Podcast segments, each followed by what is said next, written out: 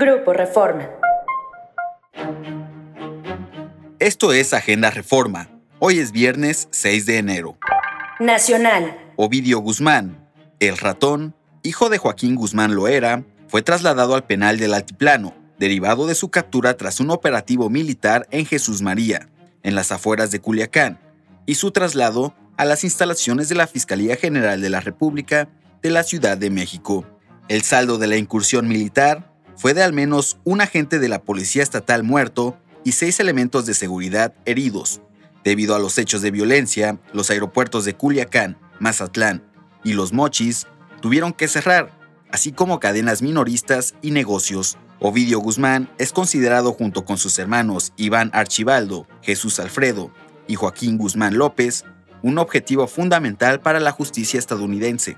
Sin embargo, Marcelo Ebrard, secretario de Relaciones Exteriores, advirtió que el proceso de extradición no se concretará en los próximos días, ya que el gobierno mexicano cumplirá con todos los procesos establecidos por la ley. El presidente de Estados Unidos, Joe Biden, aceptó aterrizar en el Aeropuerto Internacional Felipe Ángeles en su próxima visita a México. El canciller Marcelo Ebrard informó que el mandatario norteamericano arribará al país el próximo 8 de enero, es decir, un día antes de lo que se tenía inicialmente programado. Esto fue Agenda Reforma. Yo soy Manuel Rojo.